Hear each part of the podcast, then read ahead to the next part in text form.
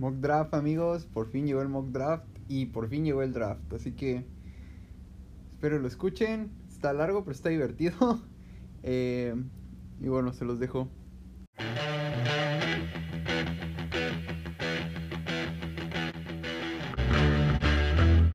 Bueno, amigos, día de draft.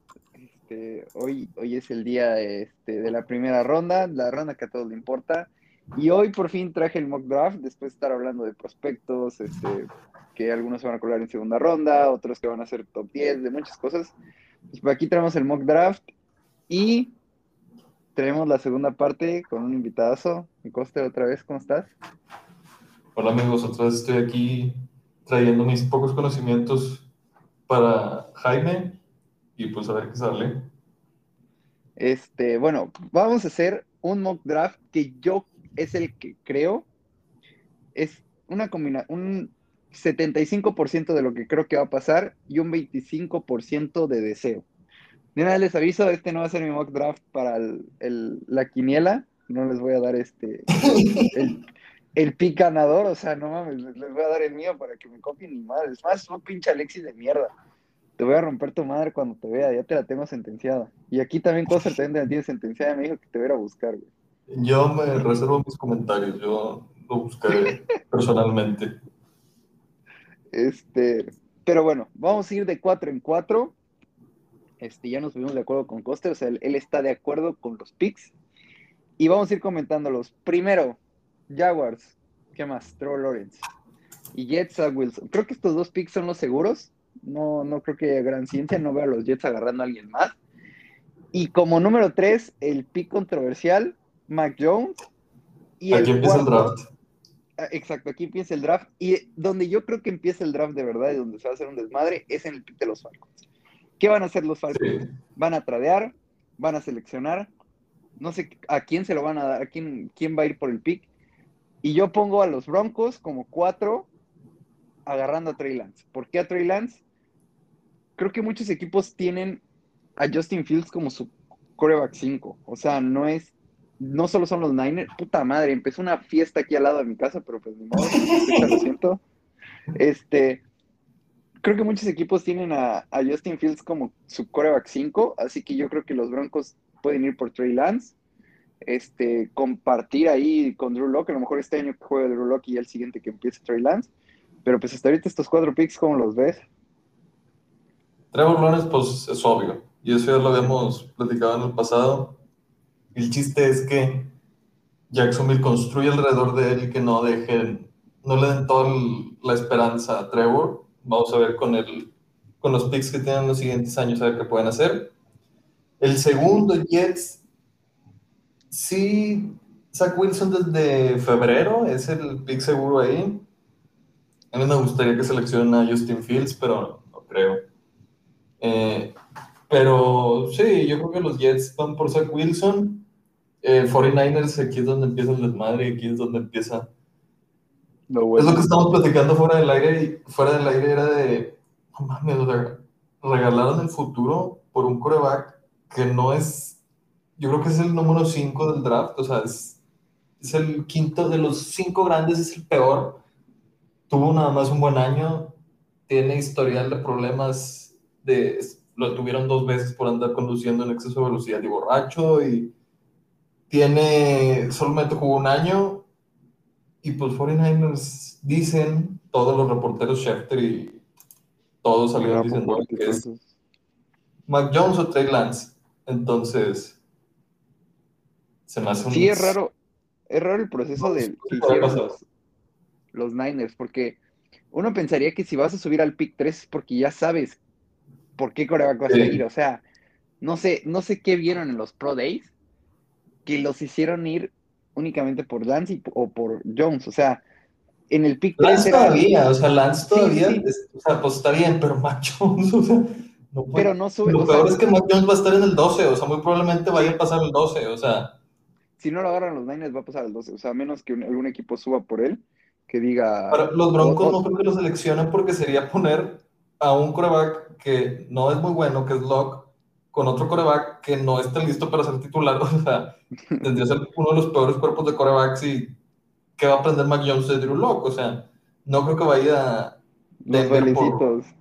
Sí, o sea, no, no veo posible que Denver pueda ir por Mac Jones, entonces sería, lo tenías en el 12, los Patriotas se querían ir al 10, pues bueno, pues no pasa nada, pero regalar el futuro por Mac Jones, que no es el mejor coreback de este draft, ni siquiera es top 5, yo creo que es el 5, 6, es... Vamos a ver qué pasa. Yo sigo diciendo y sigo necio de que todo es una cortina de humo, nos están haciendo pendejos y van a seleccionar a Justin Fields y se acabó el trato va a ser un va a ser banca un año de Jimmy Garoppolo y el siguiente año nos va a destrozar a toda la NFC. Mira, este, bajo ese último comentario no diré nada, porque creo que es, es, equivocado. San Francisco, con un buen coreback y no, si en otro nivel. destrozan a la NFC, destrozan a, a, quien quieras. O sea, lo único que yo creo que le podría hacer competencia es Tampa Bay y, ay, no sé, lo único que yo, por lo que yo pondría Tampa Bay por encima de 49ers con un coreback bueno, como lo puede ser Justin Fields en un año, es la experiencia que pueden agarrar este año y el siguiente, pero de ahí en fuera, o sea, 49ers con Justin Fields bien entrenado, o sea, sería... ¿Qué hicieron hace dos años con Garoppolo, que era un coreback medianito? O sea, lo, hasta donde llegaron y estuvieron a una jugada de... Estuvieron a 10 minutos de ser campeones Ahora imagínatelo con Justin Fields, que es atlético, fuerte, tiene buen brazo, tiene buena inteligencia. O sea, imagínate lo que pueden llegar a hacer. Sí, estaría muy bien. Pero pues, a lo que todos están diciendo, no va a ser Justin Fields, va a ser Mac Jones. Vamos a ver qué pasa el jueves. Sí, o, o Trey Lance, que yo pongo a, Trey Lance en los Broncos, que también a mí Trey Lance me deja dudas. O sea, solo ha jugado un año en college, de tres posibles. Sí, ese, le robaron ese este año, fue, por el COVID ese año fue bestial, o sea, tuvo un ratio de 42 touchdowns, ser intercepciones, algo así, o 28 touchdowns, no me acuerdo. Pero fue bestial, o sea, no tiró una intercepción el hijo de puta. También en el segundo nivel del, college, o sea, no sé, tengo dudas con Trey Lance, pero sí lo prefiero sobre Mac Jones, pero yo creo que los Niners van a ir por Mac Jones. Y como te digo, creo que lo veo como, ¿Sí? como un atleta más, o sea, ahorita es un atleta más con coreback. Sí. Siento que el tipo tiene todas las habilidades físicas. Sí, o sea, lo ves y es tipo 1.96, pesa 115 kilos, o sea, corre como un tanque, o sea, corre muy parecido a Cam Newton cuando está en college, o sea, yo creo que volviendo a 49ers otra vez al pick, si lo agarra 49ers y lo deja un año detrás aprendiendo y entendiendo, el siguiente año va a destrozar la liga. Broncos, que hace eso de que mencionaste tú antes, de que, sabes que Locke es titular este año y Trey Lance aprende, aprende, aprende, aprende y ahora sí entra, yo creo que sería muy, muy, muy bueno el desarrollo de Trey Lance. Sí, al final de cuentas eso, estás yendo por el futuro. O sea, los Broncos creo que todavía no es un equipo que vaya a competir ahorita como los Niners. O sea, no es un equipo que ya necesite este coreback franquicia. Puedes dejar un año sin problemas y te vas por este, no sé, el siguiente año agarras otro pick, no sé. Y bueno, los primeros cuatro corebacks, así que, que sería algo que creo que nunca había pasado. Hace rato vi una estadística que solo dos veces había pasado que el 1, 2, 3 eran coreback. Este, y bueno, pasamos a los segundos cuatro, donde aquí hay mucho talento. Hay tres jugadores, tres jugadores que dicen que son un talento generacional. Primero, los Bengals seleccionan a Kyle Pitts. Los Dolphins a llamar Chase los Lions a Penny Sewell, que pobre Penny Sewell, y los Panthers a Rashawn Slater. ¿Cómo los ves? Desde el que empezó a hacer todo esto, yo digo que Cincinnati es el equipo que más se ha beneficiado de todos los trades. porque Sí. Porque los primeros cuatro equipos van a ir por corebacks o por lo que sea, o Falcons está tratando de irse abajo, lo, al final Cincinnati tiene, va a ser el primer pick en cuanto a talento. Trey Lance, en cuanto a talento, así, durante todas las posiciones, yo creo que es el número 15, número 10. Y luego Bengals va a agarrar al mejor Tyren que ha salido de college, yo creo, de la historia, que es Kyle Pitts. Entonces está en una posición inmejorable de decir, voy a agarrar al mejor jugador porque ya tengo mi coreback. Entonces, cualquiera que esté, Kyle Pitts, llamar Chase Sewell, el que sea, yo creo que sería lo mejor para los, para Bengals. En este caso, Pitts, pues, cubre las tres necesidades más grandes que tienen ahorita, que es, hay quien bloquee, pues Tyren puede bloquear, Kyle Pitts bloquea muy bien, no hay separación, puede generar separación y es muy bueno en eso. Y pues le das una gran arma, le das una gran arma a Borrow. Entonces, yo creo que sería el mejor pick ahorita. Vamos a ver qué hace Atlanta ese día, como ya dijiste. Y llamar Chase, que es. Yo, yo lo quisiera en Cincinnati, pero si está Pitts, yo prefiero Pitts. Sí. A Miami a agarrar pases de tres yardas de Tua. Y los Lions. o los bolillazos. Este año. Sí, o sea, pase de tres yardas y lo tiró en la rodilla, o sea. Pero no, ya fuera de todo, yo creo que le va a ayudar mucho a sí. Llamar, o sea, es un tipo muy bueno, o sea, crea, genera, genera separación, puede en uno contra uno, gana todos los, los balones divididos y, o sea, es muy, muy buen talento. O sea, yo creo que comparado con alguien sería Antonio Brown antes de que se volviera loco.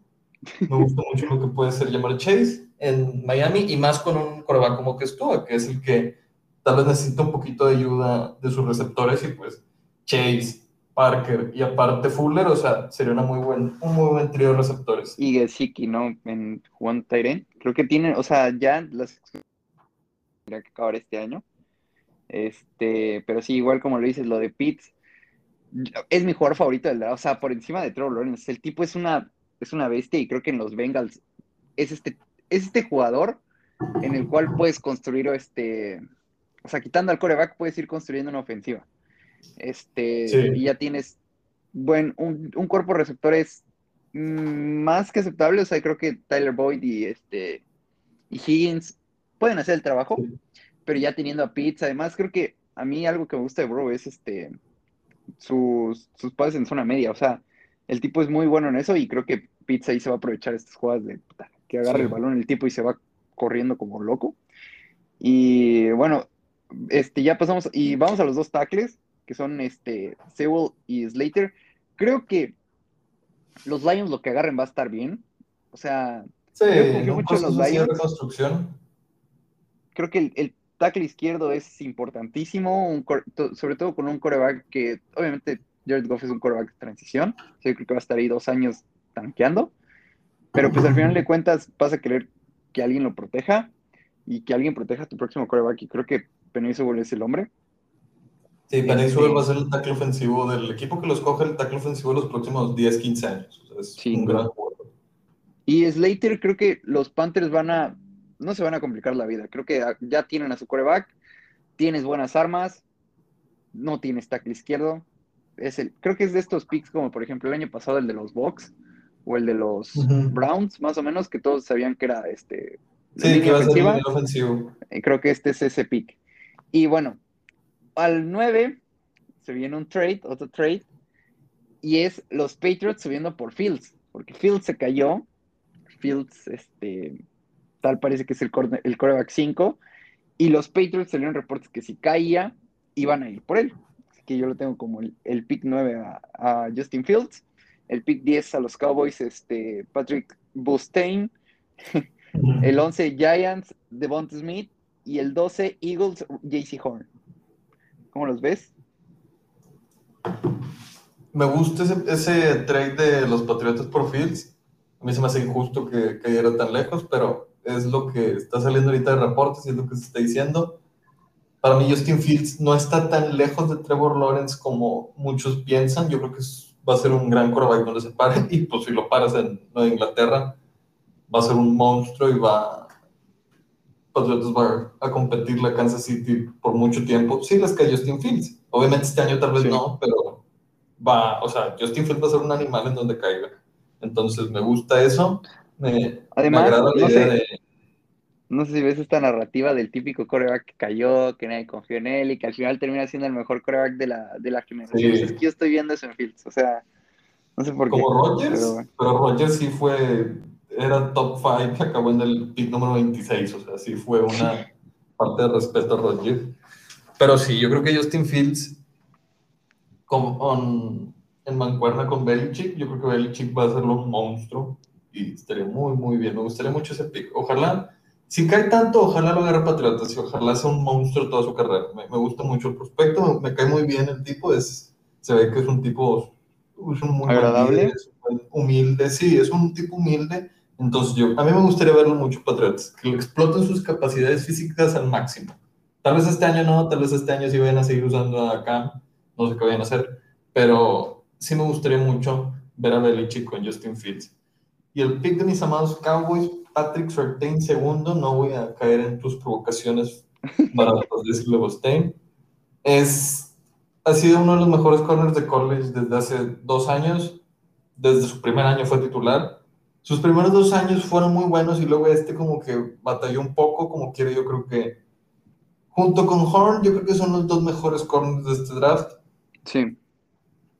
Hay mucho debate acerca de este pick de los vaqueros, de que mejor, mejor jugador disponible, mejor jugador disponible, sí. Pero el problema es este, o sea, si los Cowboys no seleccionan corner, tu cuerpo de corners es el Trevon Dixie y tres panaderos más. Y Anthony Brown. Jordan Lewis es, mide 1.30, o sea, Anthony Brown pesa 60 kilos, o sea, ¿qué, ¿qué vas a hacer cuando venga este año jugando contra los Chiefs? ¿Qué vas a hacer con los Chiefs? O sea, ¿a quién le vas a poner a Hill? ¿Le vas a poner a Jordan Lewis? ¿Le vas a, o sea, yo creo que ya los vaqueros si quisieron hacer esa opción del mejor jugador disponible, tuvieron que haber firmado un corner en agencia libre. El viejo no lo va a hacer nunca y el otro gordo tampoco lo va a hacer nunca. Entonces, yo creo que es el pick lógico entre Surtain y Horn. Yo me inclino un poquito más por Surtain, pero no, podría ver que tomen a Horn. Sí, ya, bueno, hablando yo de eso, este, lo de, lo de Surtain, o sea, el tipo es es top. O sea, no, no. Estoy hablando por mamada. Sí se me hace mejorcito Horn, ya lo he dicho. O sea, yo sí estoy como que, que, ¿cómo se dice? Mi 1A sería JC Horn. Este, sí. 1A pero, Sí, pero aún así creo que lo, el que agarren, los Cowboys van a ir por cornerback, o sea, no veo, o sea, menos que se caiga un tipo, no sé, Pitts. Chase, si Pitts. está en el 10 es sin problemas. Chase, Chase o Pitts, mándalos.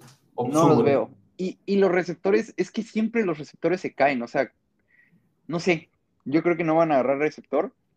Es que entre la clase sea más, más, sí, más extensa, receptores, sí, más van a ir cayendo los receptores. Sí. Este, así que yo creo que a menos que sea Pitts Chase, no veo que no agarren a uno de los dos corners. O sea, aquí estamos poniendo a Sortain porque es lo que todos ponen. Y yo creo que van, o sea, aquí sí van a aplicar el de, el de, el de juntar a los dos corners de Alabama.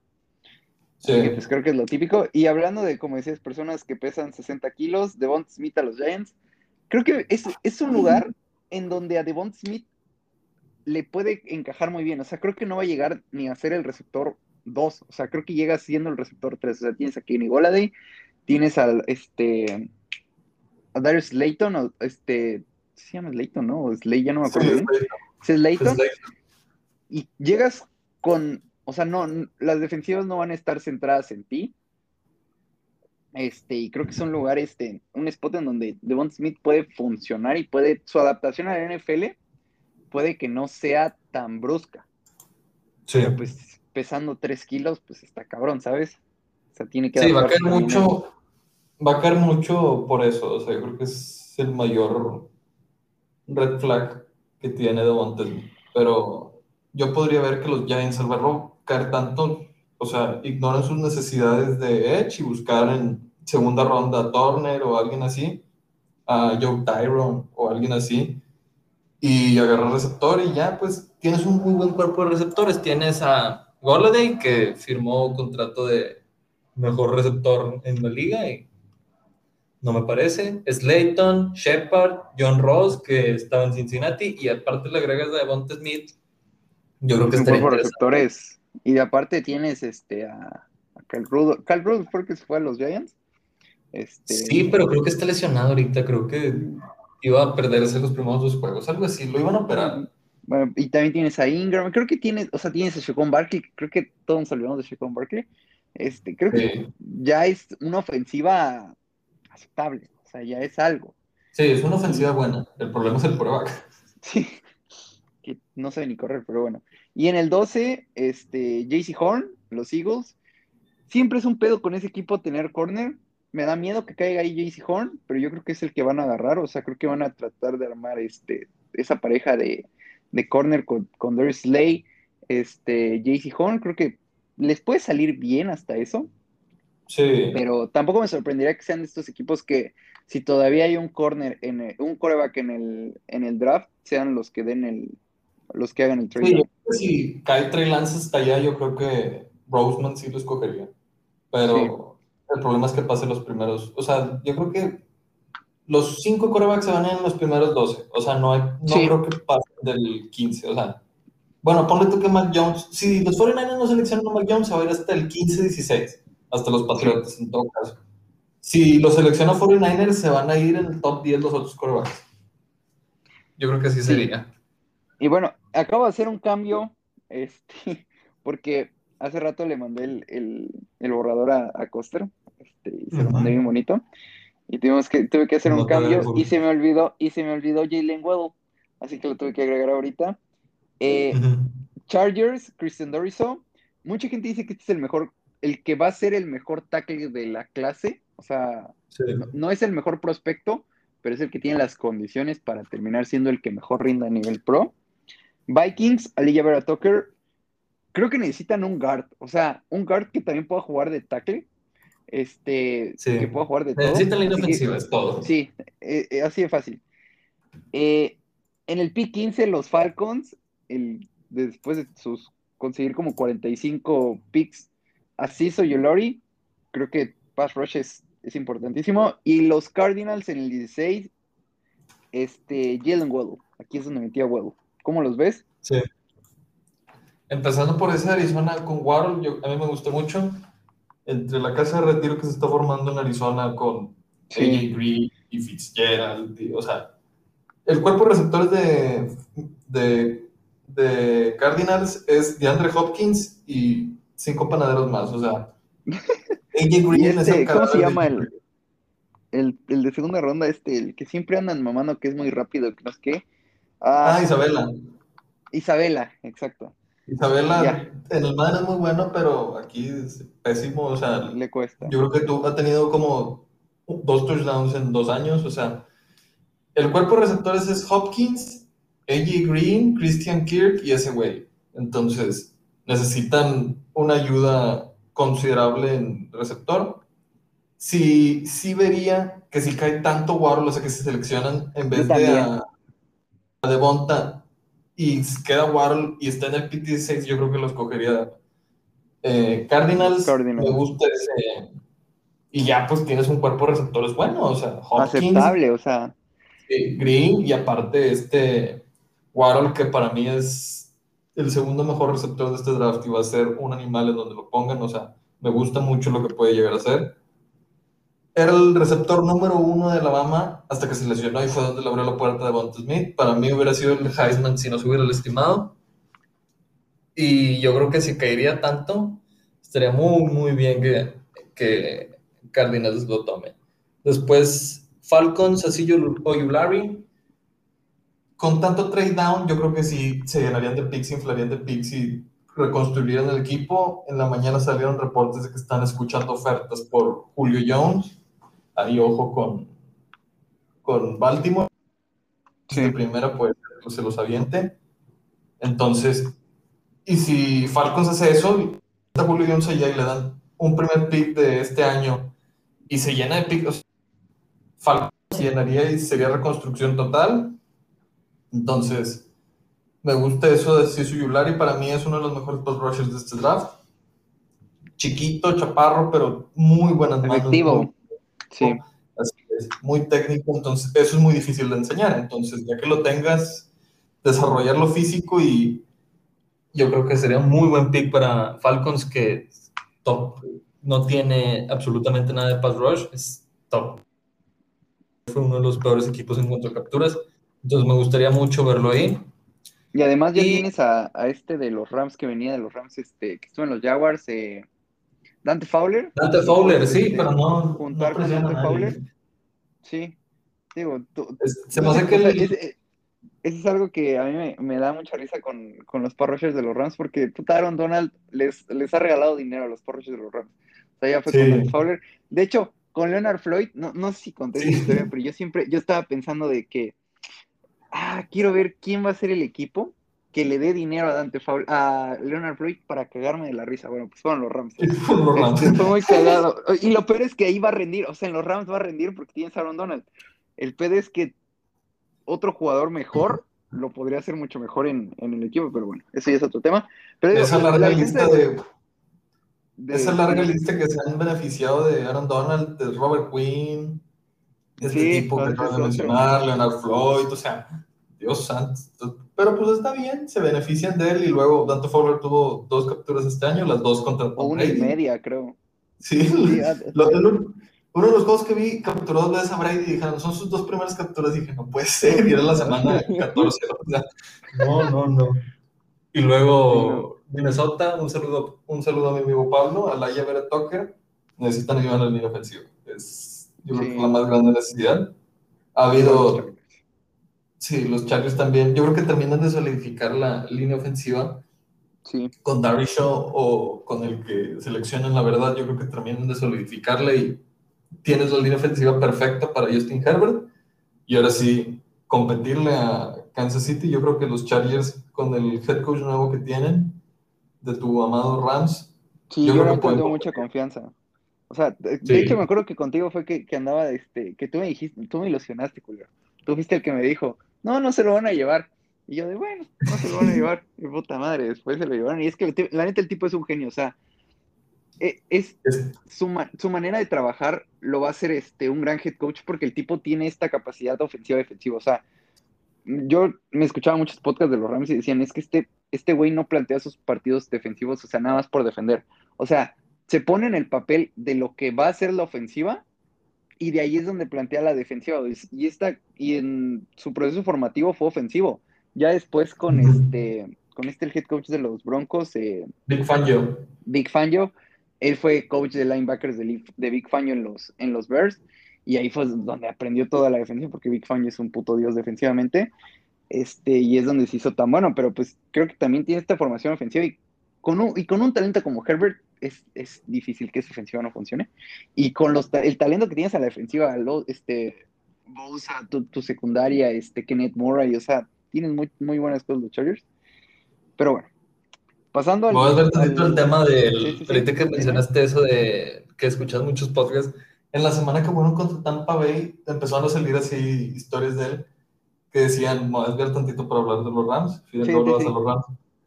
El que decía que cuando lo contrata McVay, le dijo, bueno, me vas a decir ¿Qué es lo que viste tú contra mi ofensiva cuando jugamos contra Chicago en aquel juego que Goff tiró tres intercepciones y anotaron como seis puntos en el año que llegaron al Super Bowl y que eran invencibles y que a nada los pararon y les metieron solamente seis puntos y le dijo, te vas a sentar y me vas a decir qué fue lo que hiciste, qué viste, qué hiciste y, o sea, me pareció muy interesante, o sea, ver cómo es el proceso, o sea, cómo es McVay tan enfermo de querer saber y querer entender que decir, voy a contratar a un coach del equipo contrario me vas a decir qué es lo que estás viendo de mí y luego, ah, excelente. Y luego también en esa semana me acuerdo que vi otra historia que le dijeron de que no, pues qué piensas de Tom Brady, de este tipo, ya, lo normal que pregunta cuando vas a jugar contra él y dijo, he ideado un, un, un, plan defensivo para detenerlo durante los 10 años anteriores, o sea, desde que era un menso que recogía balones he, estado planeando cómo detenerlo.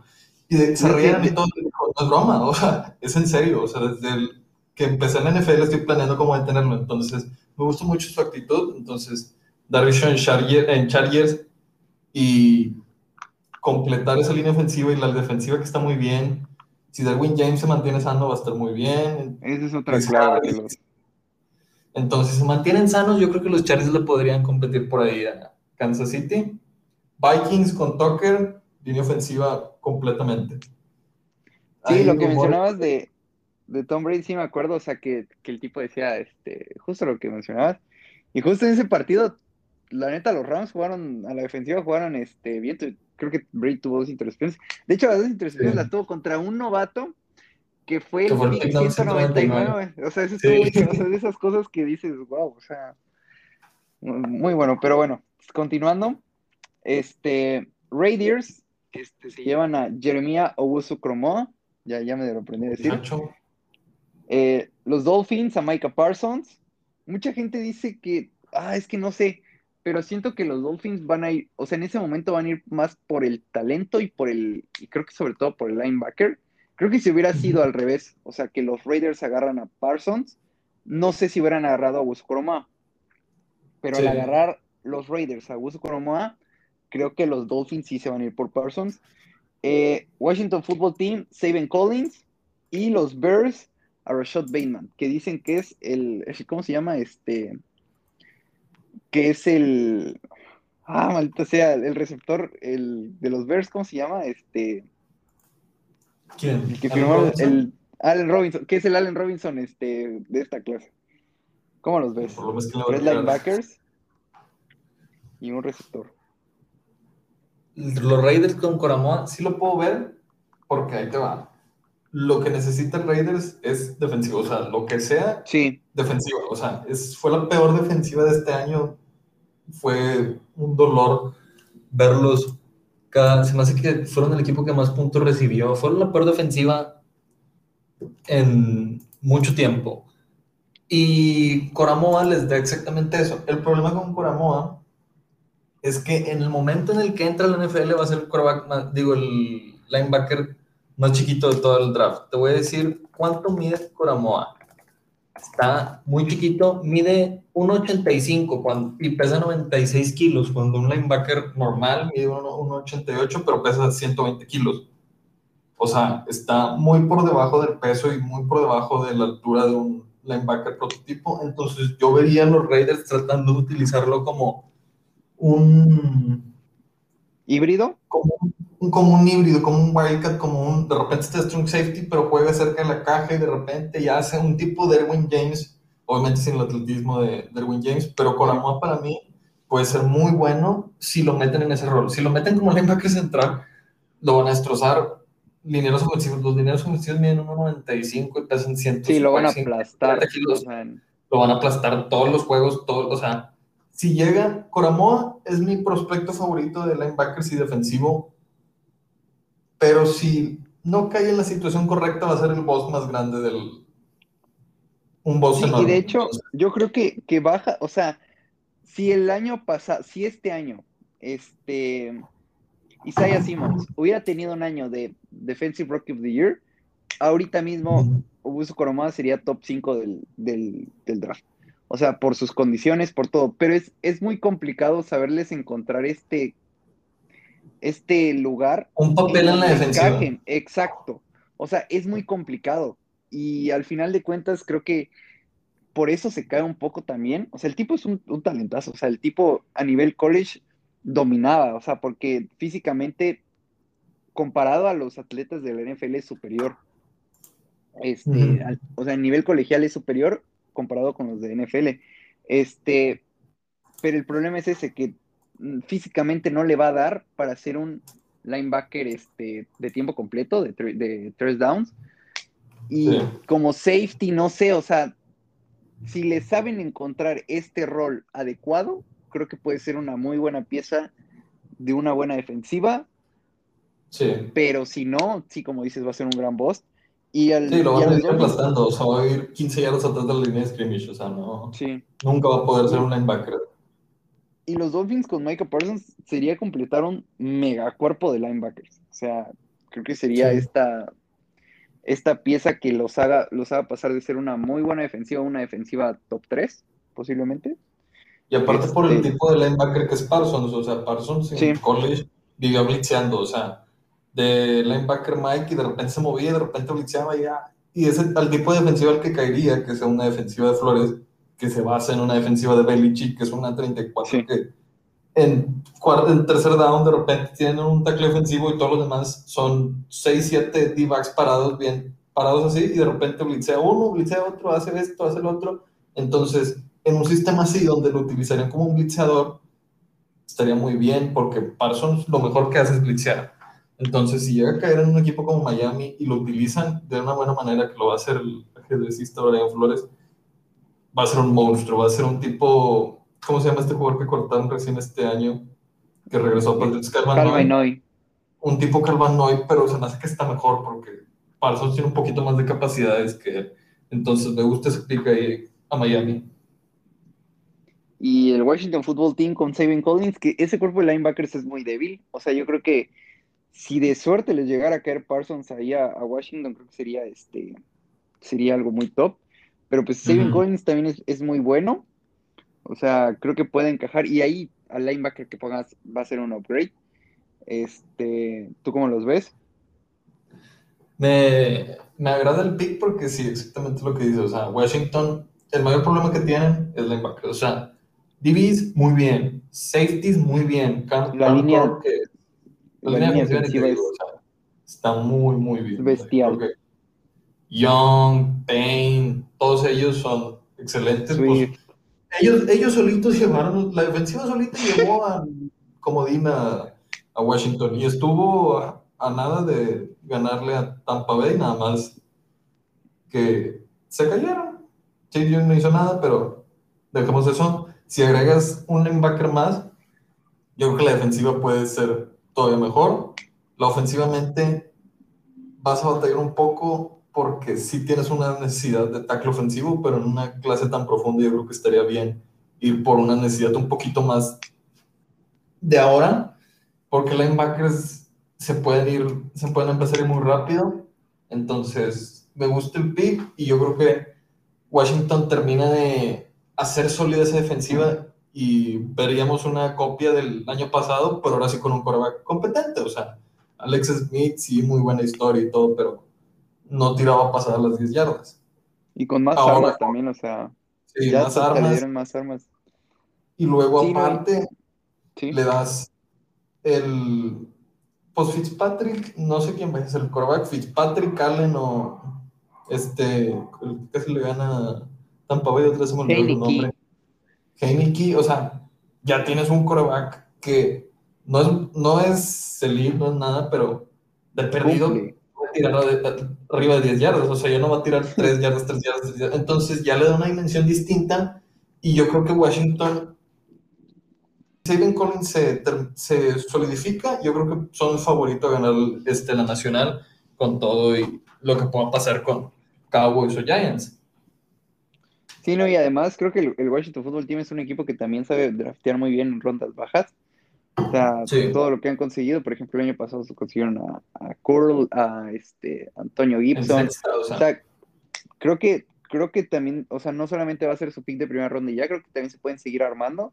Y como a lo mejor y ahorita porque también algo que he notado mucho en los en los últimos drafts es que los tackles ofensivos tienden a irse muy rápidos, así como hay otras posiciones que tienden a, al ser tan profunda la clase, tienden a irse muy, este, a tardar en irse, pero aunque la clase de línea ofensiva sea profunda, creo que muchos equipos priorizan eso, priorizan proteger al coreback antes que otra cosa, y por ejemplo equipos como los Colts, como los Steelers, como, no sé, o sea, hay muchos equipos que van a ir por, que pueden ir por un tackle ofensivo en primera ronda que a lo mejor ese tackle ofensivo no valga la primera ronda, que a lo mejor y, y hace un, más un pick por necesidad que por el talento de este jugador. Sí. y creo que, creo que también la clase de linebackers es buena, este, pero al final de cuentas un Saving Collins. Yo creo que Ron Rivera es de estos este, tipos que, que arman el equipo y ya después ponen al, al coreback y creo que van a, va a ser una mega defensiva, una defensiva pero super elite y ya de ahí va a ir armando la ofensiva. O sea, creo que esta es la clave de muchas reconstrucciones. Por ejemplo, también los Dolphins son un equipo que primero armaron la defensiva y después la ofensiva. Este, Así que creo que por ahí está la clave. Eh, te digo, creo que el Washington Football Team, si no va por el linebacker, puede ir por el tackle. Si les llega a caer un Vera Tucker, un, un Doriso, creo que van a ir por él. Pero si no, creo que todavía el talento de linebackers es muy bueno. Y como último, los Bears, que es otro equipo que también puede ir por, línea ofensiva, pero yo creo que le van a dar armas a, Andy Dalton. Que ese es el problema. Este, ese es el problema es el problema. Y no sé, o sea, creo que es un pick que lo que hagan los Bears no les va a ayudar en mucho. O sea, si agarran línea ofensiva, no les va a ayudar en mucho si agarran defensiva, pues su defensiva es buena, muy buena, de hecho. Pero ya Perdió ciertos jugadores este año. el tackle, el defensive tackle que se fue a los Jaguars es muy bueno. Que siempre se van los nombres, perdonen. Pero es muy bueno. Así que esa defensiva solo puede ir a peor. Eh, así que yo creo que los Versus este año van a ser. Puta, no, no me sorprendería que estuvieran compitiendo con los O sea, ojalá y Jared Goff no agarre esta, este, este sentido de venganza y de decir, quiero ah, demostrar. Porque en una de esas los putos Bears tenían abajo de los Lions y no me lo quiero imaginar, pero solo porque son los Lions, este, todavía les tengo una esperancita a, los, a que los Bears puedan ser terceros, pero en esa, en esa división no van a competir. Así de fácil. Va a ser una sorpresa cuando para la semana 10 Stafford lleve cinco, cinco semanas lastimado y Goff los tenga en playoffs por encima de los güey, eh, va a ser una, pero bueno. no querer provocaciones, como lo dijiste tú. Colts, Samuel Cosme, un tackle ofensivo, tackle izquierdo, que aquí es, se les retira el tackle izquierdo y creo que van a ir por un tackle izquierdo, o sea, dudo mucho que vayan por un tackle derecho. Este, Titans, Jalen Phillips, esa defensiva necesita presionar al coreback. Y ya trajeron a, a, este, ¿cómo se llama? A Bob Dupree, creo que necesitas a alguien más. Y pues en una vez el pegas el home run con Jalen Phillips. Eh, Jets, Teven Jenkins, tackle derecho, ya tienes, ya protegiste a con Micah, este, con Micah Beckton, eh, ya tienes tackle este, ofensivo izquierdo, creo que vas a ir por un tackle derecho. O también este, vi un mock en donde decían que Landon Dickerson, tampoco me sorprendería. Este, Tal vez en la segunda ronda. Sí, yo también creo. O sea, el primer pick de la segunda ronda, o creo que por ahí puede estar este Dickerson. Si no agarran al tackle derecho, pueden ir por Dickerson en la segunda ronda, pero bueno. Y el 24, los Steelers, Caleb Farley, que aquí es pick por... Necesitan cornerback y al final de cuentas Caleb Farley es un mega prospecto. Sí, no cuentas las lesiones, ¿no? ¿Cómo los ves estos cuatro picks? Colts con Samuel Cosme me gusta porque firmaron de regreso a Sam Teddy y Sam Teddy es uno de los peores tackles ofensivos de la liga. Entonces, si vas a tener a Wentz, que el año pasado vimos que tantita presión y tira 20 intercepciones en 15 juegos, o sea, entonces mejor vamos a protegerlo, vamos a hacer que, que, esté bien y la defensiva de Colts yo creo que es lo mejor que tiene el equipo, o sea, es defensiva elite. El año pasado los, con el, todo el dolor de mi corazón, porque Philip Rivers me cae muy bien y fue uno de mis quarterbacks favoritos, lo sostuvo mucho Philip Rivers. Yo creo que era un equipo de final de conferencia que le podía competir a Kansas City, pero Rivers los detuvo mucho. Entonces, y al yo creo que... bueno, yo quiero decir que la ofensiva de los Colts tampoco es que tenga así unas armas que tú digas, wow, o sea, T.Y. Hilton ya, ya no es el T.Y. Hilton conocíamos. Este, no sé, o sea, no, no veo un receptor uno que tú digas, pues, Michael Pittman es, es, es, un prospecto que falta que se desarrolle. O sea, no sé si vaya a ser. que este año sea el año del boom de. Del breakout, pero todavía no. puede ser.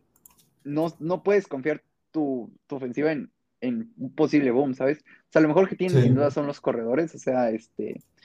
Taylor, eh, Marlon Mack y Taylor, o sea, creo que tienen un gran, gran backfield. Y, pero no sé si con un gran backfield puedas competirle a los chips, ¿sabes? O sea, ahí es donde tengo mis dudas. Y con Wentz de corner, de coreback, pero pero, pero, pero, en esta clase de, receptores este, tan profunda, creo que en la segunda ronda puede ser, los Colts pueden ser esos equipos que se refuerzan muy bien. Igual por ahí los, los no sé. Los Colts me gustan mucho cómo draftean en rondas bajas, o sea, sí. me gusta mucho cómo draftean el GM este de Colts, ¿cómo se llama? Chris Ballard. Chris Ballard, me gusta mucho cómo cómo draftea rondas altas, rondas bajas, el tipo encuentra talento. Pues el año pasado, cómo encontró a Pittman, cómo encontró a el safety este, Justin Blackmon, o sea, me gusta mucho ah, cómo draftea. Entonces, yo creo que sí, reforzar línea ofensiva y luego en segunda ronda, ok, vamos por ayuda, ayuda de receptores, ayuda ofensiva. Entonces, me gusta un tackle ofensivo en primera ronda. Titans Jalen Phillips es el pick más arriesgado necesitas presionar al coreback, tienes al mejor pass rusher, pero estás a una conmoción de que se retire de una ronda desperdiciada. Pero el talento, con tanto talento, O sea, lo estamos hablando Además, en podcast pasado. con tanto talento, yo lo tomo. Creo que los Titans son un equipo que le encanta estos riesgos. El año pasado con Isaiah, Wilson era el, el tackle. Sí, el tackle de primera ronda. Sí, le salió bien mal. O sea, no me sorprendería que sean los, los Titans. Este, o sea, creo que muchas veces los mocks también van de qué han hecho las franquicias anteriormente, porque en muchas ocasiones repiten, o sea, son, tienen esa cultura de, draftear, de arriesgarse, de ser de estos equipos que se arriesgan. Y yo creo que también con Jalen Phillips yo tomaría el riesgo. Este, pero, y además, si le pegas, o sea, si el tipo se mantiene sano, es un home run, o sea, es es el mejor para rusher. Y más cuando vas a estar, este, vas a estar eh, detrás de, de Bon O sea, creo que como Bon se puede beneficiar de Jalen Phillips, Jalen Phillips se va a beneficiar muchísimo de Bon y ya vas armando una, una defensiva estable, porque la defensiva de los Titans el año pasado fue una maldita basura, o sea, les tiraban, les corrían, les lanzaban, les hacían lo que querían. Así que yo creo que ya presionando al coreback ya va, ya va un paso adelante. Este, su secundaria se, ve, pues perdieron bastantes jugadores, pero pues aún así creo que es más, creo que es más importante primero presionar al, coreback. Y creo que ya el Phillips lo puedes conseguir. Además, creo que safeties, este, corners, creo que esos se pueden ir consiguiendo también en segunda ronda. Eh, los Jets de Ben Jenkins, como decía, creo que van a proteger a, a Zach Wilson. Es muy de, de nuevo coreback también nueva línea ofensiva. O sea, creo que muchos equipos aplican eso. Así que yo creo que los, los Giants van a tratar de mega proteger a, a Zach Wilson. Y creo que las armas también las puedes ir consiguiendo en segunda. Yo creo que en segunda ronda. A ver, te, voy, a preguntar ahorita, este, fuera porque como siempre tenemos que salirnos del guion. ¿Dónde crees que acaben los, los corredores? Que hay uno en primera ronda, de una vez les digo. Este, pero también los Jets pueden ser un equipo que que agarre corredor en segunda ronda y ya detrás de una buena línea ofensiva, pues ya es más fácil que ese juego terrestre que de tanto se benefició a Wilson en BYU funcione, ¿no? Sí, sí, pues cuando quieres construir un, un juego terrestre, no empiezas por estilos quiere hacerlo, empiezas por la línea ofensiva, porque lo hemos visto con todos los corredores de la historia, Elliot fue el lead del 2016 al 2019 porque la línea ofensiva se mantenía sana y era, era la mejor línea ofensiva del, del NFL.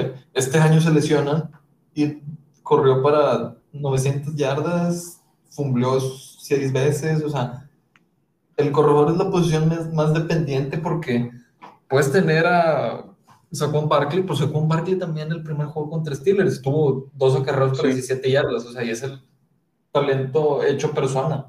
Christian McCaffrey también al inicio tuvo muchos problemas porque tenía 15 carreras para 40 yardas porque la línea ofensiva no estaba bien. Entonces, si quieres construir un buen ataque terrestre, empiezas por la línea ofensiva, no por el corredor. No, y aparte luego se lesionan. O sea, si no tienes una buena línea ofensiva, pasa como Dalvin Cook que juega medio, este, media temporada cada temporada, o sea, no, no completa una temporada. Christian McCaffrey, que también estuvo ahí entre este, lesiones. Barkley también. Barkley, exacto. O sea, creo que la línea ofensiva es este. Es muy importante si quieres armar un juego terrestre. A lo mejor y no. O sea, también tienes, obviamente, tienes que proteger al coreback. Pero, por ejemplo, también el año pasado, Joe Mixon, un corredor que. Joe Mixon es, es un muy buen corredor, pero si no tienes una buena línea ofensiva, no, sí, o sea, y aparte vas a estar lesionado, vas a estar, o sea, porque te golpean mucho, pues. Así que yo creo que si vas a crear un, quieres hacer un estilo de juego en el cual puedas este, aplicar play action, puedas hacer lo que tienes, o sea, lo que hacías a Wilson en BYU, tienes que empezar con la línea ofensiva. Sí. Y bueno, este, los Steelers, Caleb Farley. otro pick arriesgado, muy, muy arriesgado, pero yo no creo que Farley caiga tanto. O sea, el talento que tiene no es, por más que, o sea, y además su lesión de espalda sí es repetitiva, pero ahorita se supone que el tipo está sano. O sea, ahorita si lo pones a jugar, o sea, para cuando inicias para la semana 1 va a poder ser, va a poder jugar. Así que no sé, es complicado.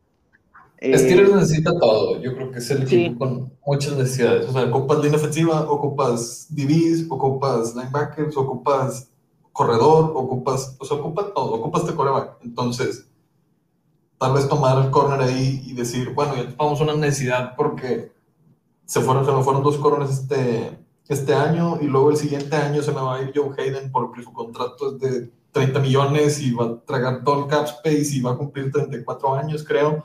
Entonces yo creo que ya sería un pick del siguiente draft. O sea, ya lo que decías hace rato de que los mock drafts y los drafts no solamente es de que, ah, el mejor jugador, ah, este jugador. O sea, están viendo futuro ellos también. Entonces, Caleb Farley es un cornerback, digo, es un cornerback que están viendo futuro. Entonces, yo creo que Steelers, si ven que se van muchos tackles y ya no hay tan buena línea ofensiva, yo, yo los vería tomando un corner.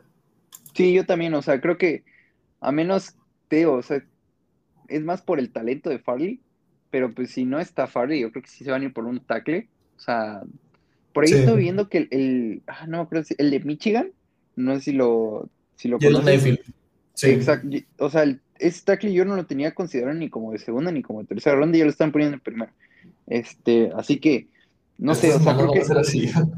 Sí, de o repente sea, hacer jugadores que cuarta, tercera, y de repente en primera ronda, en primera ronda, ya, como Iguanaban, y el año pasado, que no, tenía sí, de segunda, tercera y lo seleccionaron en primera. También el otro corner, ¿cómo se llamaba? El de Raiders. No me este, acuerdo cómo se llamaba. Terrell. Mm, Terrell, ¿no? Ese fue de Atlanta. Déjame te digo cómo se llama. Ah, el de, el de Atlanta, sí, cierto, perdón. No me acuerdo cómo se llama. Se llamaba.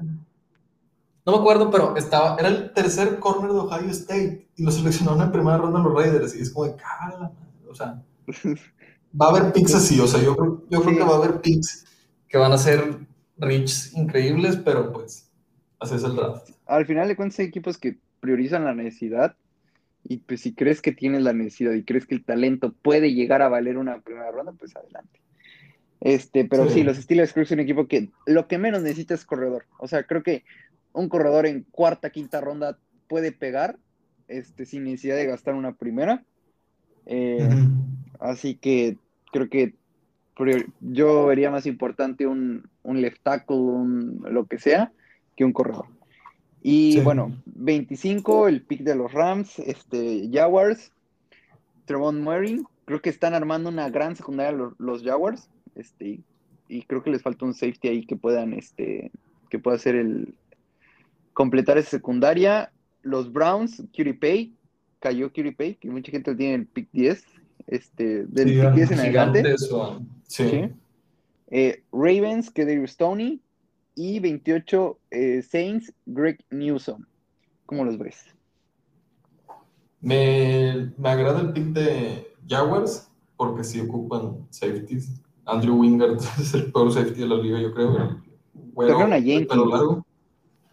Que, es, un, es un buen safety. Buen safety. Y creo que ya, ya tienes pues una buena secundaria armada. O sea, ya tienes a este a Griffin, Ah, sí, Henderson, o sea, creo que esa, esa secundaria se va a ver, este, no se va a ver tan mal este año. Sí, es lo que estábamos platicando en el podcast pasado, o sea, Jaguars yo creo que es el primer pick, sí, pero no está tan mal como están otros equipos, o sea, entonces yo creo que este pick, mejor jugador disponible, un safety, está bien, y pues Jaguars ya va a tener una defensiva más o menos buena, una ofensiva buena, porque Trevor Lawrence, buenos, receptores, James Robinson, una línea ofensiva regular, tirando la buena. Entonces, yo creo que Jaguars estaría construyendo, todas, construyendo todavía más su defensiva y me gusta eso. Los Browns con De hecho, ahorita iba a decir de los Jaguars, o sea, cuando llegan a la final de conferencia, llegaron por su gran defensiva, o sea, sí. Ramsey, que este, el tipo que está en los Raiders, eh, el pass rusher eh, que estuvo en los Vikings, Ravens, Ngakwe. O sea, creo que es, como te digo, o hay franquicias que repiten el proceso y creo que los Jaguars van a tratar de volver a armar una mega defensiva. Y ya tienes al coreback, así que no sé, yo creo que de ahí puedes empezar. Y ya no, ya tu coreback ya no es este, ¿cómo se llama este pendejo? Blake Bortles. Blake Bortles, o sea, ya Trevor Lawrence yo creo que es un, un upgrade a Blake Bortles. Pero sí, bueno, este, los Browns, ¿qué decías? Pay, que es de mi amada alma mater Michigan, me, me gusta lo que estamos platicando en el podcast pasado de que es darle un poquito de trabajo y es todo, pero yo creo que en Browns, con pass rushers como Clowney y al lado Garrett, yo creo que se va a beneficiar mucho Pay como un pass rusher rotacional, no como el pass rusher principal, entonces tomar a Pay que sea, y con un talento tan grande y que sea un pass rusher rotacional, yo creo que estaría muy bien. Sí, además no puedes confiar en Clowney, o sea, el tipo se lesiona, no rinde, no sé, o sea, creo que Clowney es este, esta firma que dices, bueno, pues puede salir muy bien, como también puede salir muy mal, y en una de esas, a mitad de temporada, la pareja de pass rusher sea este, Garrett y Kirby ¿no? Sí. Los, Ravens, con Tony, pues siguen, siguen metiéndole armas. A esa ofensiva, los receptores, porque sí, es una gran necesidad que tienen. Yo creo que el, si Ravens no ha llegado a hacer más fuera de Lamar Jackson, de que culpa a Lamar Jackson, y yo creo que son los receptores, tienen el peor cuerpo de receptores de la liga. Son muy, muy malos. El receptor uno del año pasado no fue Marquis Brown, fue este Sneak cuarto, que estuvo 800 yardas, algo así, o sea. Que también ahí, ahí yo creo que tiene mucho que ver también por el sistema, o sea, los tipos corren en primera, segunda y tercera, o sea, es muy difícil que los, los receptores tengan producción, ¿no? O sea, a mí Hollywood Brown es un tipo que me gusta, o sea, el tipo es, para mí sí me hace muy bueno, pero si le lanzas una vez por juego, pues es complicado, ¿sabes? O sea, también creo que ahí, este, este, creo que tiene que cambiar un poco la, ofensiva, o sea, ser más equilibrados, o sea, no, no solamente correr y correr y correr, que sí, Lamar Jackson es, es muy bueno en eso y, el, al final de cuentas sí es una buena línea ofensiva, tienes un buen cuerpo de corredores, o sea, sí te puedes ver beneficiado por eso, pero también creo que necesitas balance y al meterle más armas a, Lamar Jackson, creo que puedes encontrar aún más este balance. Creo que Cadero Stone es un grandísimo receptor y sobre todo creo que es un receptor que le podría venir genial a los Ravens porque es de estos que te agarran, o sea, que en yards of the catch es muy bueno. Así que Lamar Jackson podrá lanzar pases de 10, 12 yardas que este tipo convierte en 30, 40 y jugadas explosivas, que creo que es algo que necesitan los Ravens. Y aparte encaja en el sistema, ¿no? O sea, sí. Receptor chiquito, rápido y elusivo, entonces encaja en el sistema que utiliza Ravens. Sí, y bueno, este, los Saints con Greg Newsom, uno de mis cornerbacks favoritos, o sea, creo que esta clase de cornerbacks de primera ronda es muy buena. O sea, creo que si necesitas cornerback y tienes un pick no tan alto, creo que puede salir muy beneficiado. Y creo que los Saints son uno de esos equipos. con el infierno del cap space que estuvieron metidos, tuvieron que cortar a sus corners, tuvieron que cortar a Janaris Jenkins, sigue quedándose con este Marshall, Latimore, que lo tuvieron hace como un mes y que trae un arma y aparte está drogado, pero pues bendito sistema de defensa de América. Está libre, no, va, no le pasó nada. Eh, entonces, Newsom combinado con él me gusta mucho. Y aparte, este, que cada rato se, se pelea el CJ Garner Johnson, me gusta también para que sea el, el corner interno y afuera, pues jueguen este muchacho de Larimore y aparte Newsom. Newsom, brazos largos, bastante grande, muy grande para un corner, mide 1,86 cuando los corners miden unos 78, 1,82. Entonces me gusta mucho el, el, el sistema al que caería, porque es un tipo que juega bien las coberturas, cover 3, cover 2, entonces me gustaría mucho verlo en Saints. Además, los Saints, a pesar de haber tenido este, este infierno del, cap space, no se desarmaron tan cabrón. O sea, sí, cortaron algunas piezas, o sea, pero pues creo que sigues manteniendo la base, sigues teniendo a un tipo como Cam Jordan que, que el tipo sigue rindiendo a pesar de, de la edad. Eh, y creo que te digo, mantienes a Latimore, creo que agregar ahí este, sobre todo compitiendo en esa división contra los receptores de los Bucks, creo que puede ser algo muy, este, muy bueno. Y un buen, este, creo que también ahí estás priorizando un poco el talento y los Saints también tienen muchas necesidades. Eh, y cubrir la de corner creo que sería algo, algo bueno. Y bueno, vamos por los, los últimos cuatro. Packers, que este me, da que no va, no va a caer tanto, pero pues en mi cayó aquí, Christian Barmore, Los Bills, Najee Harris, el primer corredor este, en primera ronda. Ravens otra vez, Jason Owe. Y los Bucks, Levi Owe, Onwuzurike. ¿Cómo los ves? El de Washington. Sí, el de Washington. ¿Cómo le vamos a decir el de Washington? Qué flojera decirle Onwuzurike o no sé cómo No, le voy a decir Levi. Le voy a decir Levi. Sí, es más fácil. Levi, el de Washington. Sí. Eh, Packers con Barmore, lo comentábamos ahorita antes de empezar. Me gusta porque sí ocupan ayuda en el interior de la línea defensiva. Kenny Clark básicamente es el que llevaba todo el peso del, interior de la línea defensiva y los corrieron mucho el año pasado. Entonces yo creo que sería mejor Barmore y complementarlo ahí si es construyendo esa línea defensiva. Yo creo que con Barmore y si Barmore se desarrolla como lo estamos diciendo en la, el podcast pasado, de un titular sólido, un, titular bueno, yo creo que la mejor línea defensiva de la liga es Green Bay. Darius Smith, Preston Smith y Kenny Clark, y aparte le agregas a Barmore, yo creo que línea defensiva estaría muy completa para Green Bay. Tienen otras necesidades que es corner, que es necesitan urgentemente, pero con los primeros con los primeros cuatro ya se fueron, tal vez ya sea muy pronto para tomar otro prospecto y sea un pick como los que decimos ahorita de que proyectado segunda, tercera ronda y lo tomas en el top, en el top, pues tal vez no. Entonces yo creo que siguen defendiendo, siguen armando la defensiva. Me gustaría un receptor para Rodgers, pero sabemos que nunca lo hacen. No han escogido una posición que sea corredor, coreback o receptor en primera ronda desde, Aaron Rodgers, o sea, desde hace 15, 16 años. Entonces, y no lo van a hacer en este. Sí.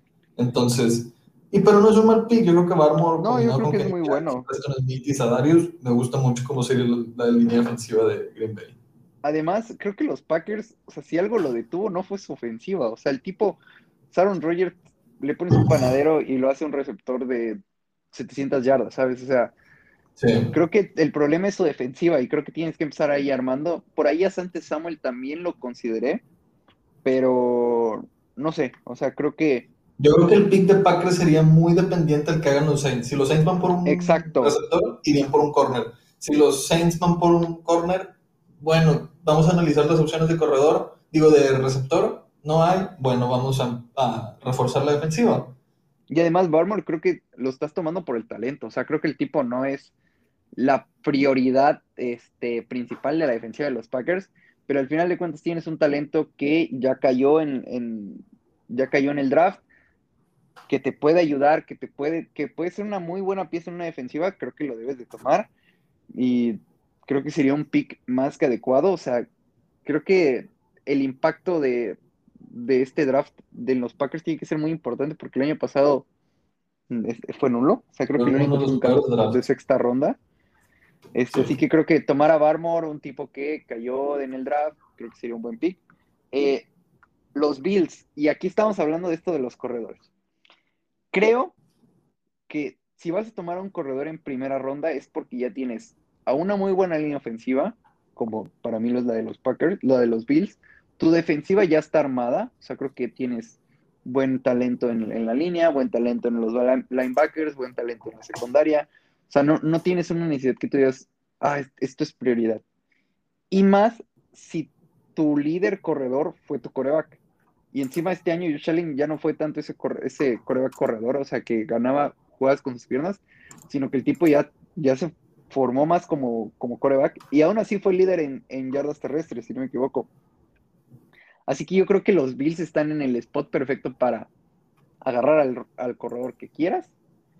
Se va, a ver, se va a ver bien porque la línea ofensiva de los, de los Bills es buena. Y creo que es un, un, este, ya hablando del prospecto, Najee Harris es un o sea, a mí se me figura mucho a físicamente Derrick Henry, pero el tipo también es, o sea, sabe atrapar balones, o sea, lo puedes alinear este, como receptor, o sea, puedes hacer mil cosas con él. Y yo creo que sería un Muy versátil. más que bueno. Sí.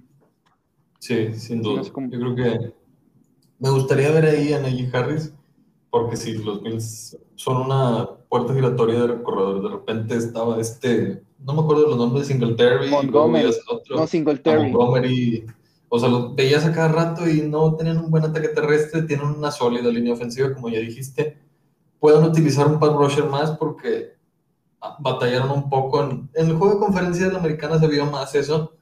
Tenían un plan muy parecido al de Tampa Bay, jugar con dos safeties y limitar los pases largos. Pero al final de cuentas el problema fue que nunca le llegaron a Mahomes. Yo creo que solo tuvieron una captura y fue en la primera serie. Entonces, yo creo que si vas por el lado ofensivo de decir, vamos por Najee Harris y meter a Najee Harris en un sistema ofensivo como el de Buffalo, con un coreback como es Josh Allen, que ha mejorado muchísimo de ser un boss, de ser el candidato a MVP, si le metes, tomaría otro nivel esa ofensivo. Entonces, los Bills no, no, no hay para dónde equivocarse. Tomas un edge rusher, te ayuda en la defensiva, puedes presionar, pero aparte, si dices, no, voy por un corredor y voy a armar ahora sí mi ofensiva completamente, perfecto. Sí, yo creo que van a, va a depender de qué pass rushes estén disponibles, ¿no? O sea, creo que los corredores van a estar, o sea, no creo que alguien, a menos que los Steelers hagan la tontería de ir por un corredor, este, los corredores. Pero aún así, los otros dos que están, que es este Travis Etienne y Williams, o sea, siguen siendo muy buenos, muy buenos hits en tu ofensiva. Sí, no, y, además, o sea, te digo, vas a poder escoger el corredor. La cosa es que si no te llega un pass rusher, o sea, por ejemplo, si te llega que era un Curry Pie, creo que lo vas a tomar. O sea, ahí no, no hay este, no hay duda. Pero si no, pues vamos a hacer una mucho mejor ofensiva.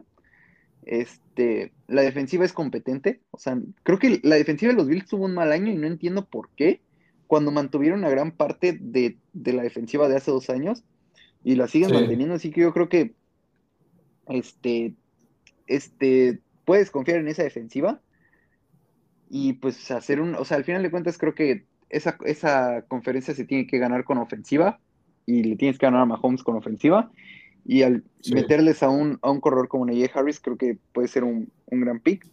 Y bueno, los Ravens con Jason Owe, creo que como le decimos, este, se necesitaba pass rush en los Ravens. Y ahí lo tienes, al de Penn State. Jason Owe, que se hablaba mucho de que podía ser hasta top 20 pick. Yo creo que ha empezado a caer un poquito conforme va empezando el proceso. Cae muy bien porque volvemos a lo mismo que estamos mencionando con Pay. Va a ser un pass rusher rotacional, no va a ser un pass rusher. Principal. Sí, entonces, si en una línea defensiva tan buena como es la de Ravens, yo creo que le serviría mucho. Eh, me gusta mucho el pick porque llenaría el espacio que está dejando este linebacker que se fue a los Patriotas de Matt Judon. Llenas ese espacio, lo usas como un pass rusher rotacional, entonces te sirve mucho. Tiene un gran valor, entonces yo creo que los Ravens ahí estarían muy bien seleccionando un pass rusher. Y viéndolo así, también me gustaría mucho ver en Ravens con ese trade de, que tuvieron a Kansas City un tackle ofensivo, porque, como lo estás mencionando ahorita, Ravens vive y muere por corrida. O sea, lo vimos contra Buffalo, que iban perdiendo por 14 puntos con 3 minutos corriendo. Van a morir y vivir por corrida. Entonces, yo creo que también sería ahí algo de ver de un tackle ofensivo a Rudnas o alguien así, verlo aquí. Que Ravens haga el reach, pero sea porque su ofensiva está construida en base a la línea ofensiva. Sí, al final de cuentas esa necesidad. rusher o línea ofensiva yo creo que estaría muy bien para ellos. Sí, esa necesidad es muy importante. O sea, creo que los Ravens tienen, tienen pocas necesidades, pero esas necesidades son muy notorias.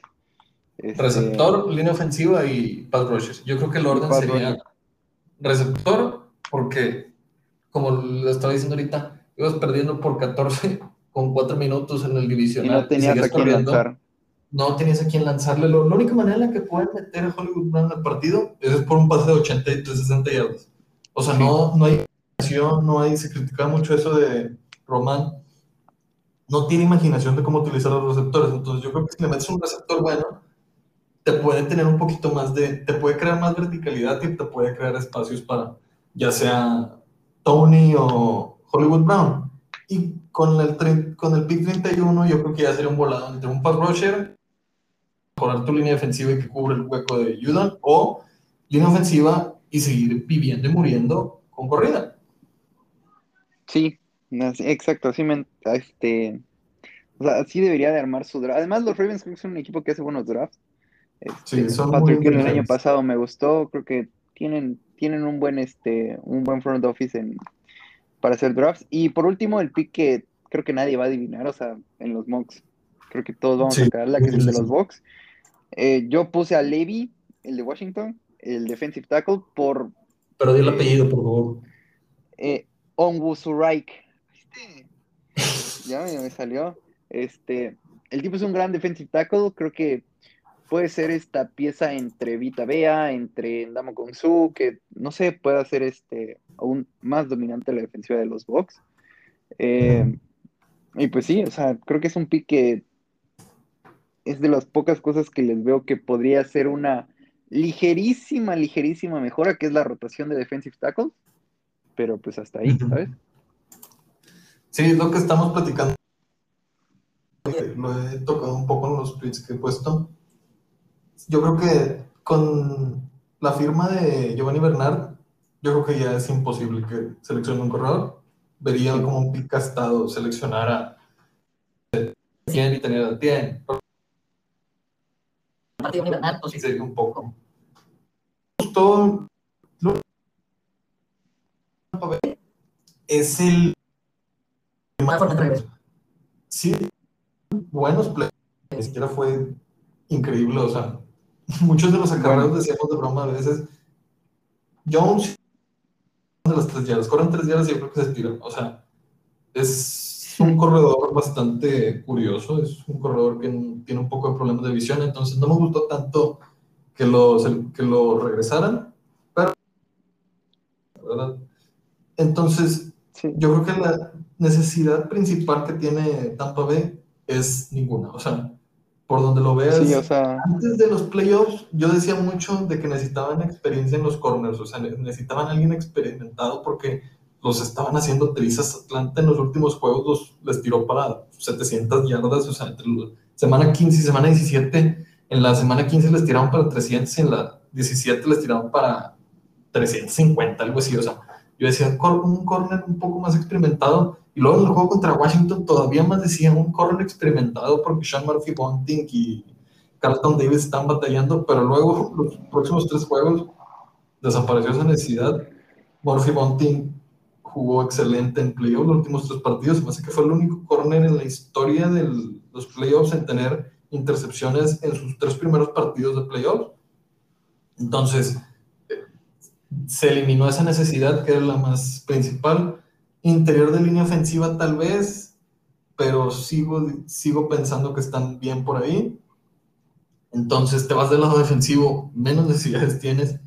Y yo creo que este pick sería un pick futuro, un pick porque sí si, tomamos las edades que tiene Tampa Bay, JPP tiene 34. Doma Kongsu tiene 36. Vira Bea, que es el más joven, tiene 25, 26. Y Shaquille Barrett acaba de cumplir 30. Entonces, tienes de tus cuatro titulares, tres están arriba de los 30, dos están arriba de los 34. Entonces, este pick se convierte, ya sea tackle defensivo o ya sea pass rusher. pass rusher se convierte en un pick que es futuro, como lo que estamos diciendo hace rato, es un pick que te va a ayudar después, que puedes poner la versatilidad que estábamos mencionando antes. Seleccionas a Levy o seleccionas a Joe Tyrone, que son de la misma universidad. Tyrone juega, externo como pass rusher Levy como tackle defensivo. Y puedes tener muchísima más creatividad, que fue lo que hizo que Tampa Bay le ganara a Kansas City, fue la creatividad con la que presionan a Mahomes sí la ofensiva, sí Tom Brady, sí lo que quiera, eh, pero la creatividad con la que presionaban al quarterback para mí fue lo que les ganó el partido. Y metiendo un pass rusher más, tackle defensivo más, de repente ves a JPP y a Vira Vega, los dos en el centro, los dos en el centro, en tres puntos y ves a Barrett por fuera y a Levy como técnica 3 o de repente dices, ¿a quién voy a bloquear? Y Devin White y lo monta David Blitzer muy bien. Entonces, yo creo que este pick sería un pick futuro, pero que les va a ayudar muchísimo este año. Sí, al final de cuentas los Bucks lo que quieren es ganar ahora. O sea, no sé, creo que es, no tienes tantas necesidades, te digo, creo que el, de las pocas puede ser esa rotación, este, mayor creatividad, o sea, mayores armas a la defensiva. Pero pues tampoco es como que vaya a ser un, un jugador que tenga súper impacto inmediato. Sí, al final de cuentas puedes, sí, lo puedes este, seguir este, usando como una buena, una buena pieza, pero pues es un pick a futuro que un futuro que no sé qué tan cierto, qué tan prometedor sea con, porque vas a tener un problema con el cap space, pero pues al final de cuentas ya habrás ganado un anillo y en una de esas hasta dos, así que pues ya. El futuro no importa si ganas ahora. Y bueno, ah, unas preguntas rápidas. ¿Dónde crees que caiga Etienne?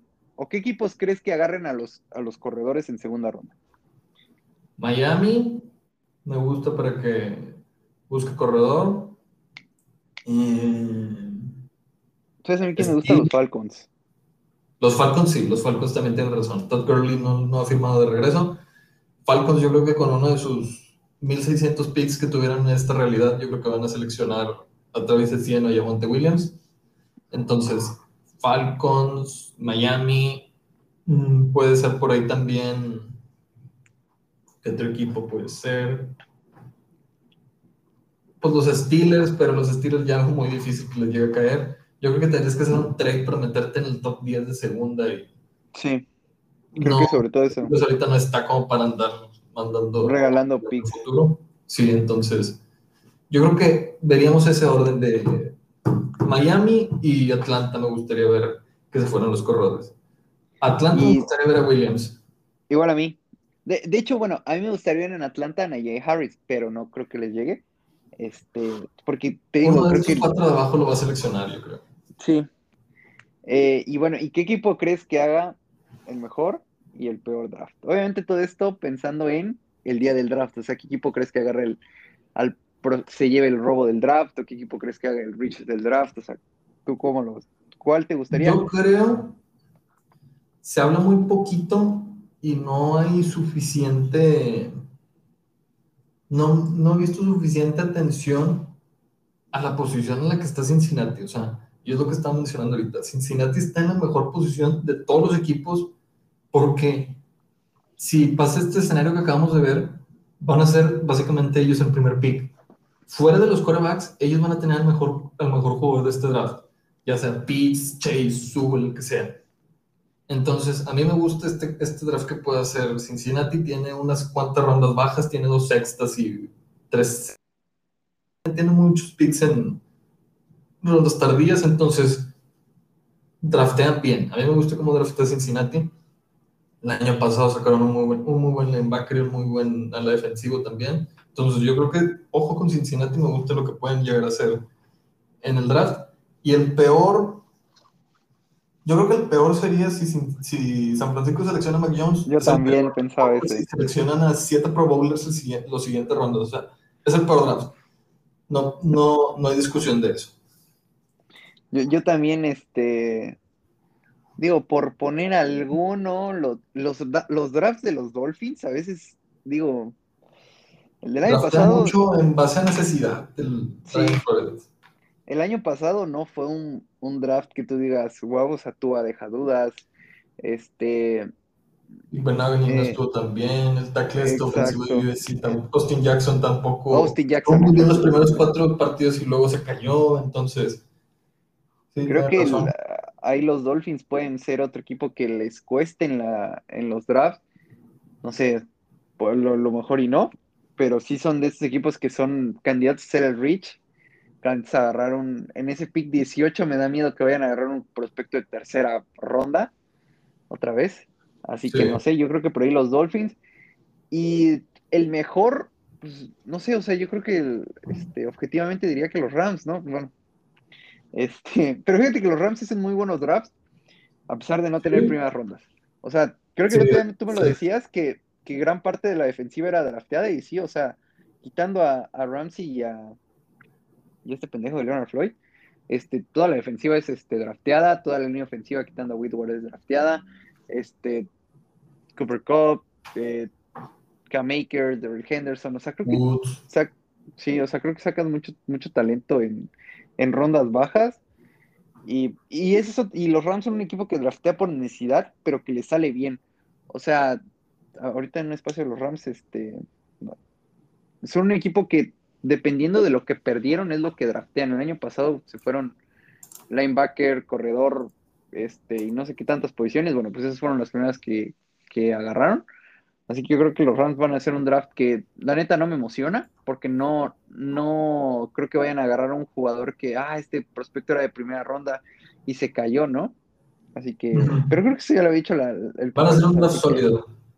sí, un draft sólido, pocos picks, como los Seahawks que tienen tres, creo. Este... Seahawks también, hablando de eso, yo creo que los peores van a ser Seahawks, porque ¿quién puedes agarrar con tres picks?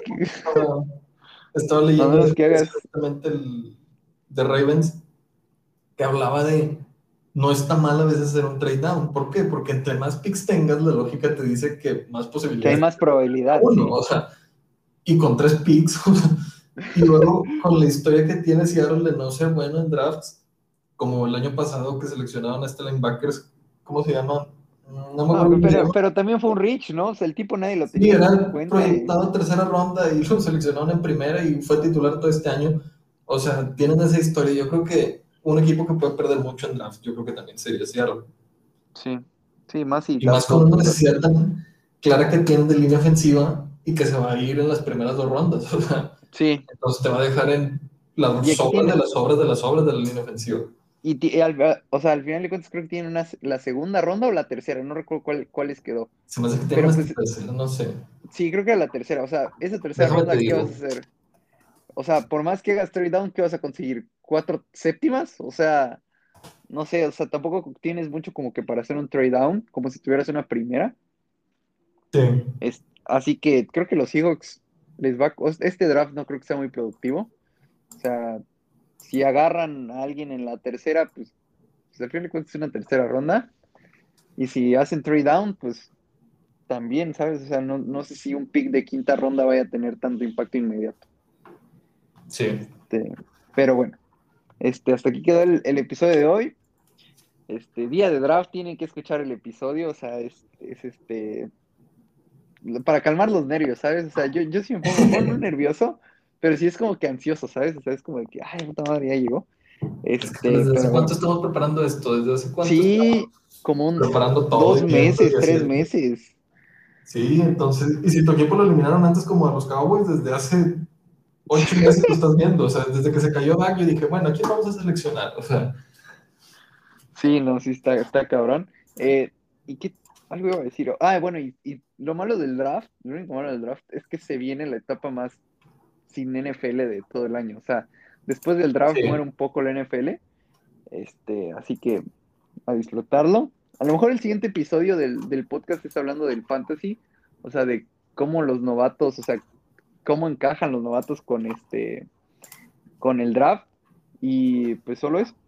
Este, bueno, amigo, este, un gustazo haberte tenido aquí dos veces. yo considero. Muchas gracias por invitarme. Una voz autorizada para el NFL. Este, y bueno, ¿alguna mentada de madre que quieras mandar?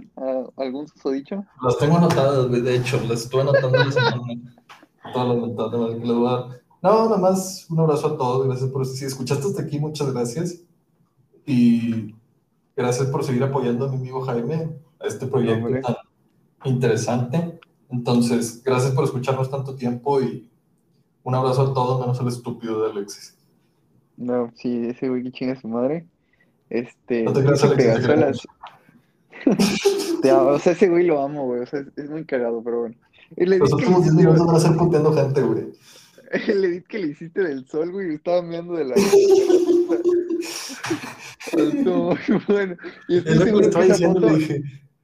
Negrete me puso, ¿no tienes nada que hacer o qué? Yo le dije, sí, güey, pero pues me tomó el tiempo. O sea, vi el edit y dije, lo empecé a hacer y estaba haciendo la presentación en clase y dije, eh, deja el edit. un abrazo. Un abrazo. Este. Eh, no, me dio risa que justo le diste like al, al tweet de. Es que subí un tweet de. Cuando mi novio me ve que me estoy besando con, con yo creo que etiqueté yo. Y puse la foto de la novia y vi que le diste de hecho, y a, los, y a la media hora salió la, el edit. Dije de aquí los. es que me puse a buscar la foto vi la foto del sol y dije, esto estaría muy bueno, pero dije, ¿con quién lo hago? Y luego el tweet abajo me saliste y te dije, no, hombre, es una señal de Dios. Fue una señal de Dios y dije, lo tengo que tomar. Sí, estoy muy cagado. Pero bueno, este, hasta aquí, como una hora y media hablando del mock draft. Este, si quieren ganar dinero, ah, pongan este mock draft, o sea, simplemente es lo más cercano que estarán a ganarme, porque yo soy el rival a vencer, obviamente. Y lo, vas a atinar al, ni al Lawrence lo vas a atinar, güey. No mames, Van a seleccionar los de Fields. Sí, no, o sea, el pedo va a ser los Falcons, yo ya lo dije. Pero bueno, este, hasta luego. Eh, gracias, amigo. Y pues nos vemos, no sé, la siguiente semana, el día del draft. Adiós.